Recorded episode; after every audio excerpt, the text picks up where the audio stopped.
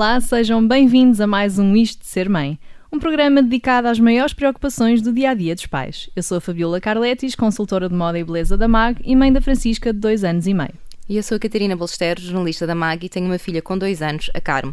Hoje temos connosco no Isto Ser Mãe Catarina Beato, autora do blog Dias de uma Princesa e mãe de três filhos. Isso mesmo. Olá, são, Catarina. São só três. Bem-vinda. uh, são três, mas portanto temos o Gonçalo com 16 anos, o Afonso de 7 e a Maria Luísa de 2. Quase Exatamente, a dizer 3. Quase é? Bem-vinda, Catarina. Obrigada. Esta semana o tema é amamentação. Esse tema tão assim, querido. Então, é, não é? e é um tema que te diz muito. Sim, uh, diz. partilhas muito uh, no teu blog e nas, tu, nas tuas redes Sim. sociais. Sim, não é, não foi um, não é um tema uh, que se perguntasse antes de eu ser mãe do Gonçalo se era um tema que me dizia alguma coisa. Não. Até eu, antes de ser mãe do Gonçalo, quando pensava, ou seja, quando fiquei grávida, porque eu antes de ser mãe do Gonçalo tinha 24 anos e não pensava em ser pensavas mãe nisso. sequer, exato. Fiquei grávida do Gonçalo e para mim era quase um tema tabu, porque eu fechava os olhos, imaginava e pensava, ficava horrorizada. E como quase tudo aquilo que me mete medo, eu afasto o pensamento e acho sempre aquela minha máxima da vida resolve sozinha, ou seja, se eu ficar quieta, eu de certeza absoluta que vou ter uma resposta. Na verdade, eh, esqueci o assunto, não fiz planos nenhuns e quando o Gonçalo nasceu e, e foi posto no peito para começar a- para amamentar, foi uma coisa tão natural e tão bonita que eu aceitei o processo. Mas nesta altura eu tinha 24 anos e, portanto, não aceitei o processo, mas não nem pensei muito, sobre isso.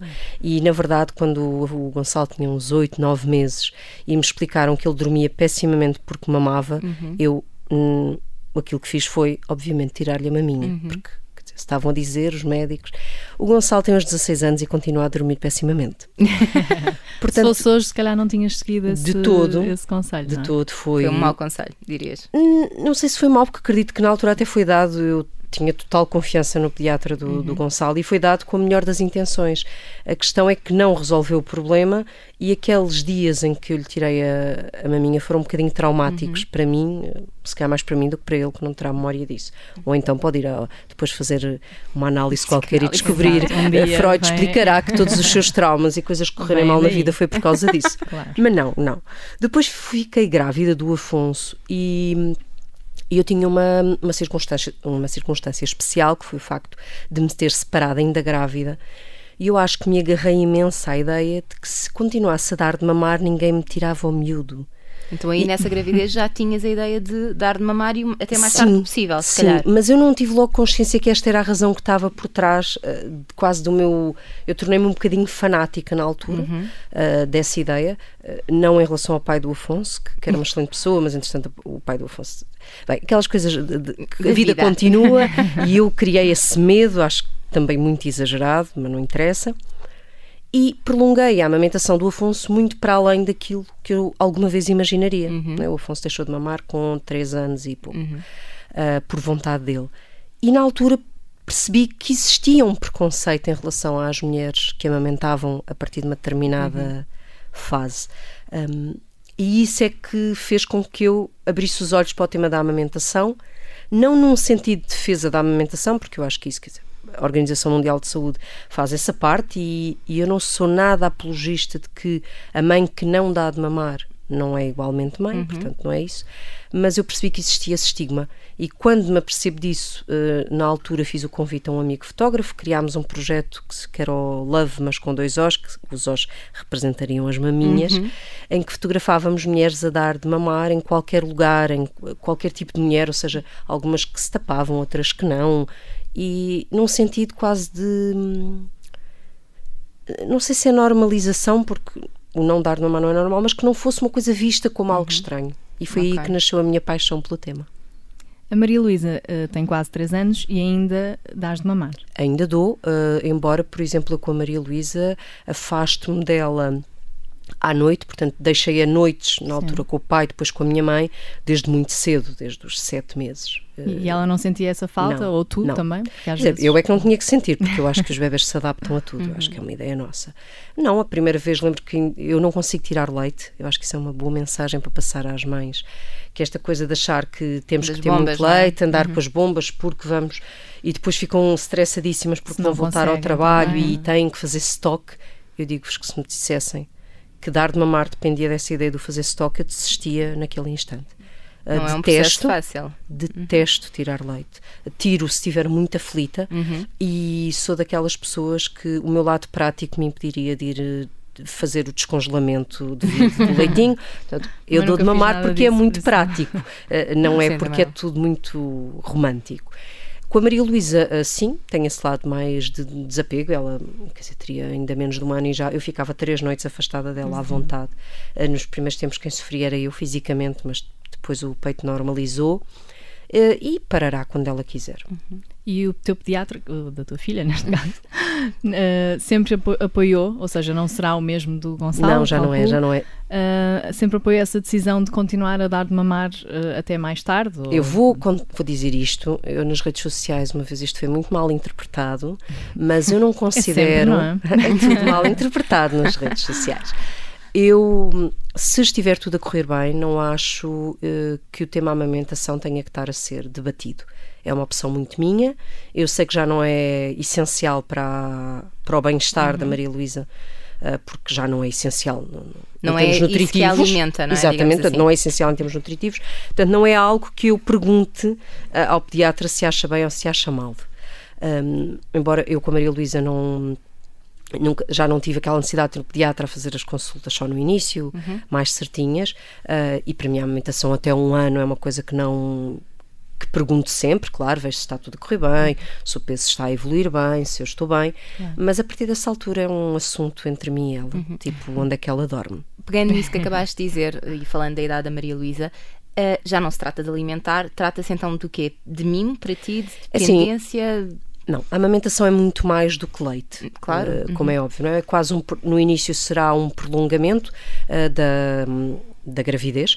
Costuma-se dizer, e é verdade, que tanto para a mãe uh, como para o bebê, o pós-parto, quer dizer, se fôssemos todos um bocadinho cangurus, teríamos ali algumas até aos nove meses de, de processo uhum. de ou como qualquer animal, se estivéssemos a falar de outro animal, até adquirir a marcha, todos deveriam ser amamentados, uhum. no sentido, obviamente, se tudo corresse muito bem e, e, e, se não fosse um sofrimento para a mãe. Estou a dizer em termos normais. Sim, gerais. Não? É? Gerais, uh, claro. Portanto, até aí é nutritivo, porque a, o animal não poderá buscar alimento uhum. sem a presença da mãe.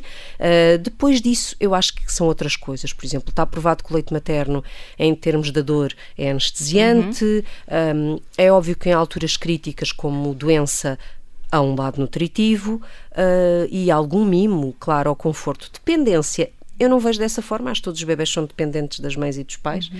Uh, detesto aquela expressão do, do bebê ser muito, ah, estão agarrado à mãe. claro que é agarrado à mãe. Mal seria mesmo, bem, mesmo é? que beba leite de, Sim, de biberon desde, ver, o, desde o momento em que nasceu na uhum. maternidade. Uhum. Ou mesmo que seja um prematuro, vejam a quem é que ele se alapará. é à mãe, não é? É uma questão de cheiro.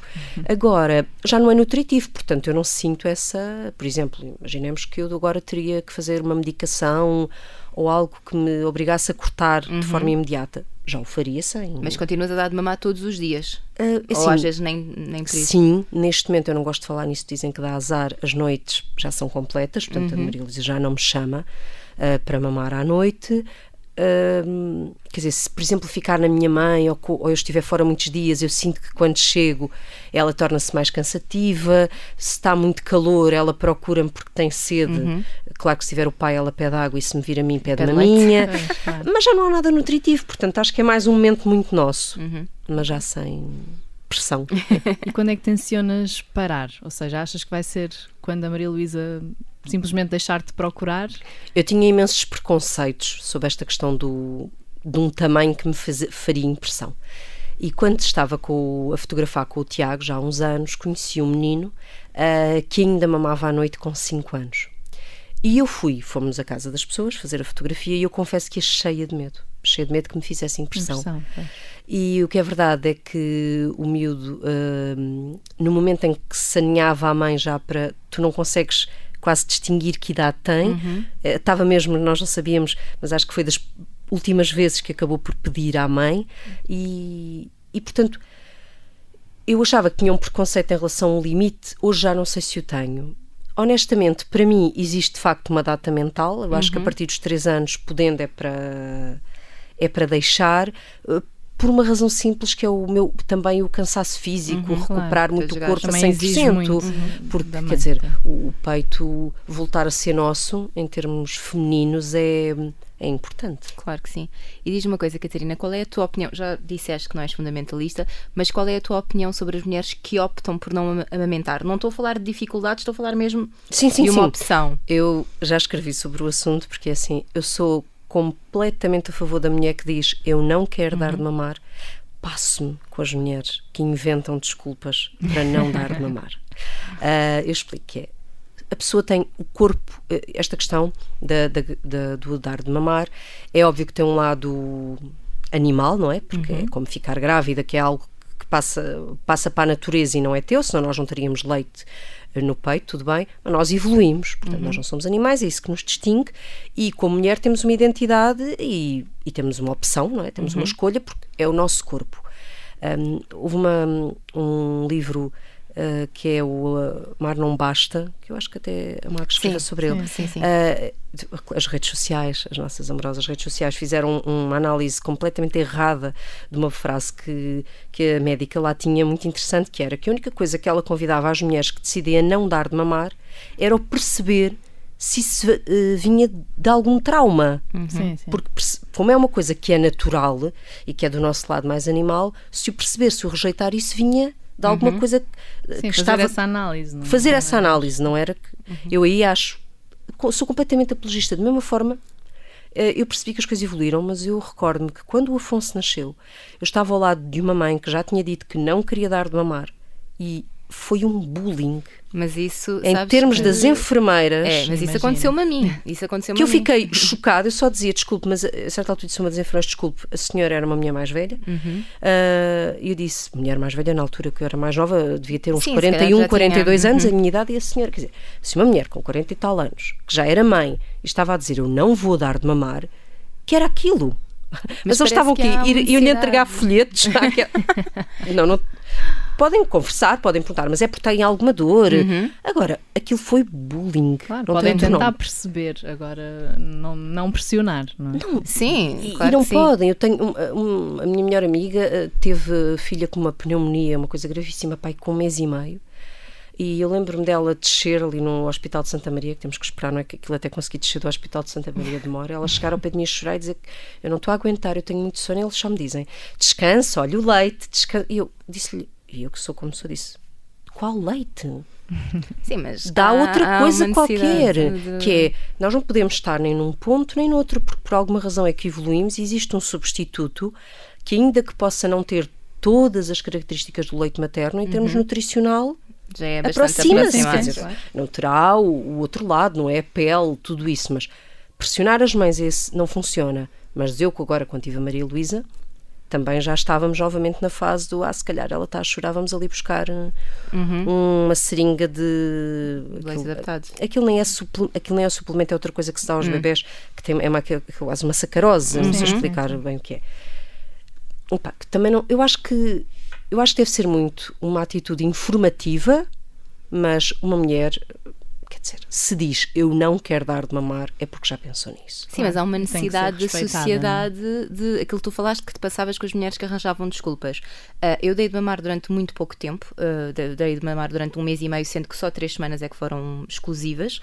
Tive algumas dificuldades, mas eu assumo, a certa altura quis parar com aquilo porque Claro. não estava a resultar. E todas as pessoas me perguntavam, mas porquê? E eu era quase obrigada a arranjar uma desculpa. A justificar. Mas é que eu justificação, acho que se nós deixarmos de justificar, Sim, é dizer não e não tem nada a ver com vamos isso. dar- não, vamos mostrar eh, à sociedade e às mulheres, caramba, isto também é um direito, porque é o nosso corpo. Exato. Da mesma forma que uma mulher pode. eh, eh, Eu, que nunca seria capaz de ter um bebê em casa, atenção, por questões minhas. Como, como Mas tem as suas questões de segurança também. Não, mas é? eu não sei, era mais a limpeza que a segurança.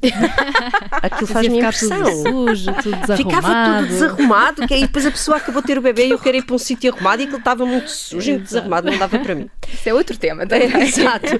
Mas não é isso que estou a dizer, é, é uma liberdade. Por exemplo, eu acho que as mulheres, estando em segurança, têm que ter o direito a, por exemplo, dizer desculpa, eu não quero epidural ou desculpa, eu não quero ser cortada. Estando tudo a correr em segurança. Claro, exatamente. não se pode uh, determinar que existe um conjunto de procedimentos obrigatórios nisto da maternidade. Sim, tem que que não pode haver. nada fugir daquilo. Claro, que... a mãe, uma mãe feliz e um bebê feliz. Porque uma mãe deprimida, da- eu digo, uma mãe que dê de mamar em sofrimento é horrível porque é o nosso corpo. Sim. E isso deve passar para, para Ai, o tem bebê, que não é? passar. De E eu, eu não acredito que o leite passe da mesma maneira, porque estar Não pode, contraído. também acho que não. Tem, deve haver estudos, não sei. Fácil a ver, não há. fazer dar de mamar com o peito contraído, com dores horríveis. Eu não estou a dizer que existem mulheres com histórias de superação, porque isso era importante para elas. Uhum. Ótimo. Agora andar a superar-se porque acha que a sociedade vai criticar, a mesma coisa que eu não tenho que deixar de dar de mamar, porque a sociedade vai dizer, ah, Sim, nem 8, nem traumatizar 80. a criança. Catarina, já falámos nesta questão de amamentar em público. Já te sentiste muito observada e julgada por estares a amamentar em público? Ah, eu senti-me duas vezes observada e julgada por amamentar em público. E foi por homens ou por mulheres? Foi por homens. Uh, curiosamente, foi um, por homens não, foi um casal e a Maria Luísa tinha três semanas. Foi a primeira vez que saí de, cá, de, de casa com ela num restaurante e estavam nitidamente incomodados. E eu, pronto, dirigi-me e disse desculpe. Perguntei quase se estava a incomodar. E no outro dia, com a Maria Luísa já crescida, nos transportes públicos, uh, senti que estavam a olhar para o meu peito como Pois. maminha. E aquilo também não me deixou Dirias assim. que essa foi, se calhar, a situação mais constrangedora no que, que já passaste? Uh, sim, não gostei nada tema? porque me senti com medo por mim e foi meio estranho, não é? Quase como se eu estivesse a expor o corpo e, e não gostei. Uh, ainda por cima, quer dizer, o meu peito, eu acho, por exemplo, uma coisa que as pessoas falam um pouco. As pessoas dizem muitas vezes que quem tem o peito grande vai amamentar com mais facilidade, Ah. aquelas coisas. Eu acho o contrário, eu acho que as mulheres com o peito muito grande, como vão sempre sentir-se muito mais expostas, uh, deve ser muito mais difícil. E eu não, o peito como está, coitadinha. Eles depois vão se juntar os três e vão pagar. Mas eu, como tenho o peito Uma super. operação. hum, Está muito já pequenino e molinho, então é muito fácil dar de mamar de uma Uhum. forma super discreta. E então não, eu não gosto. Agora, eu também não sou muito. Como é que eu ia dizer? Eu não sou muito de estar a, a perceber se me estão a julgar. Agora, eu acho mais. Por exemplo, para mim incomoda muito mais quando a minha mãe, que, que mesmo assim não desiste, é capaz, sempre que eu diga, ah, mãe, sabes, estou cansada. E ela diz, eu acho que isso já parava. Aquilo incomoda-me bastante mais do que as Acredito que não pessoas. seja muito Acredito. fácil. Catarina, e o que é que achas sobre esta onda do normalize breastfeeding? Isto agora é um hashtag que está por todo lado. Achas que faz sentido ou nem devia ser um tema? Sim, eu acho que hum, é, é para tudo é preciso um hashtag agora. Portanto, Claro, temos é que. verdade. Se ainda é preciso, eu acho que se ainda há mulheres que se sentem incomodadas, é preciso, mas eu achava mais favorável nós normalizarmos a parentalidade, que é cada pessoa, cada casal, cada pai, cada mãe sabe de si e está de certeza, salvo exceções que são crimes, está a fazer o melhor pelos seus filhos. Portanto, eu acho que eu diria só normalizar, porque estamos sempre a inventar. Catarina, temos agora um desafio para ti, que é a nossa rúbrica Vou Contar Até Três. Uma série de questões rápidas para responderes de forma sincera, espontânea, assim, basicamente a primeira coisa que te vier à cabeça. Ahm, quando é que mudaste os teus filhos para o quarto deles? Com que idade? Next. Ainda dormem comigo os mais velhos, o Gonçalo, coitadinho, é adolescente, já não quero, mas já devia ter uns 8 anos, sim. Xuxa até que idade? Nunca. Primeiro porque eu não queria e a Maria Luísa nunca quis. Nunca usaram nenhum dos três. Nunca. Ah, até que idade é que usaram fraldas? Não a Maria Luísa, que estávamos, já sabemos que Ah, ainda, ainda usa usa. 3 anos o Gonçalo, que foi mais tarde, 3 anos e tal. Uhum. Já saíste de algum sítio por causa de uma birra? Ah, sim, sim, já saí de vários e, e agradecia que todas as pessoas que têm filhos a fazer Fizessem o birras mesmo. juntotas fizessem o mesmo. Principalmente porque os miúdos não irão parar enquanto estiverem num local uh, fechado. Uhum. Tablets e telemóveis para controlar uma birra ou para os entreter, sim ou não? Para controlar uma birra, não, uh, porque é dar resposta a uma frustração. Portanto, é o mesmo que nós irmos comer, por exemplo, para acalmar uma neura. Uh, vai ser mau a longo prazo. Para acalmar, no sentido de entreter, sim. Se tiver que trabalhar. Nada contra, aliás, quem me segue sabe que a Maria Luísa e a sua musiquinha de fundo está lá sempre. Uh, quando estão no parque, assim eu não levo. Mas em relação às birras, uh, não. Acho Pode que não se deve um tentar, precedente, a é? longo prazo, acho que eles devem fazer a gestão das emoções. Baby wearing, aqueles acessórios para carregar o bebê, sim ou não? Usaste sempre? Há, há quem, é a mesma coisa da amamentação. Eu vinha cheia de teorias, o Afonso adorava, eu nem sequer tinha carrinho e a Maria Luísa, nem recém-nascida, lá se aguentava. Nunca gostou. Depende dos bebés. Acho o conceito ótimo. Uh, grupos de mães no Facebook, uma ajuda ou um antro de críticas? É é uma assim, pergunta que tem sempre essa reação. Eu vou-vos é? dizer, eu já fui expulsa de dois grupos. de Também, eu mães no também, Facebook. somos juntas. Acho que isso diz muito. Ah, sou radicalmente grupo, radia- radicalmente contra grupos de mães no Facebook ah, que falam, por exemplo, de medicações. Uhum. Tenho muita pena porque acreditam, acredito que existam mães que não têm consciência porque partilham fotografias inacreditáveis. Isso é uma constante. uh, Mas Estamos a falar dos genitais das suas Sim, crianças sim, sim, assados ou das suas cuecas a perguntar se É estará a normal. perder sangue. E eu acho que não é necessário. É uma questão. Não, não porque. Acho que aquilo não deve estar na internet, porque a internet nunca é um lugar seguro. Ponto. Sim. Ah, grupos de mães, por exemplo, por localização. Acho que pode ter coisas muito interessantes. talvez. Ah, sim, eu conheço bons grupos de mães, por exemplo, do bairro onde vivo, ah, grupos de mães que trabalham a tempo inteiro e que combinam idas ao parque porque têm os miúdos Para em casa. sim. Agora, aqueles grupos de mães muito grandes e sem um objetivo, ah, não sei, acho pior do que. Acho, Catarina Beato, autora do blog Dias de uma Princesa, muito obrigada por ter juntado a nós no Isto de Ser Mãe. obrigada a ele e olhem, muita força. Podem voltar a ouvir o programa esta noite às 8h30 em observador.pt ou em mag.pt. Eu e a Catarina estamos de volta no próximo sábado às 10h30 com um novo tema e um novo convidado. Até lá, queremos saber o que acharam da missão desta semana com a Catarina Beato. Comentem nas nossas redes sociais ou enviem-nos um e-mail para isto ser mãe.observador.pt. Podem enviar sugestões, desabafos, o que quiserem. Eu e a Fabíola voltamos para a semana. Um bom resto de fim de semana.